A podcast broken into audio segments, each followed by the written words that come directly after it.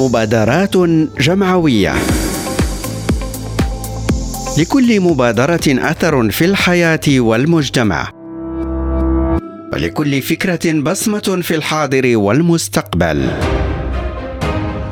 مبادرات جمعوية. قصص مبادرات ملهمة. مع عبد الرحمن الخدار يوميا على ريم راديو.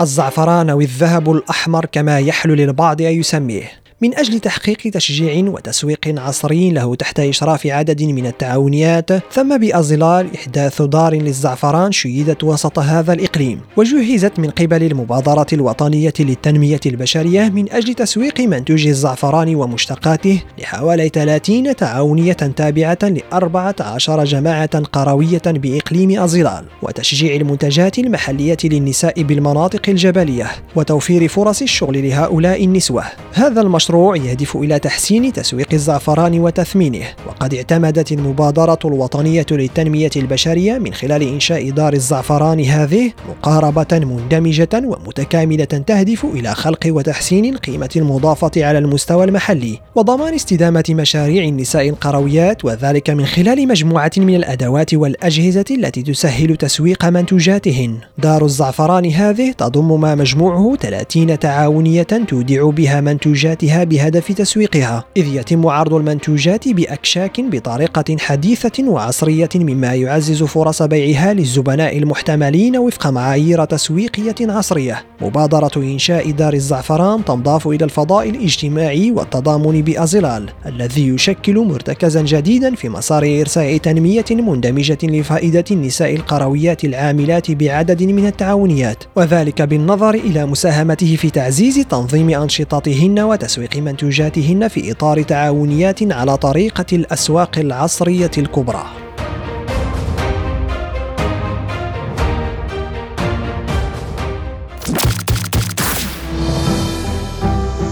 مبادرات جمعوية. لكل مبادرة أثر في الحياة والمجتمع.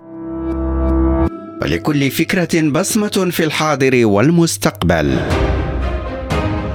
مبادرات جمعوية قصص مبادرات ملهمة. مع عبد الرحمن الخدار يوميا على ريم راديو.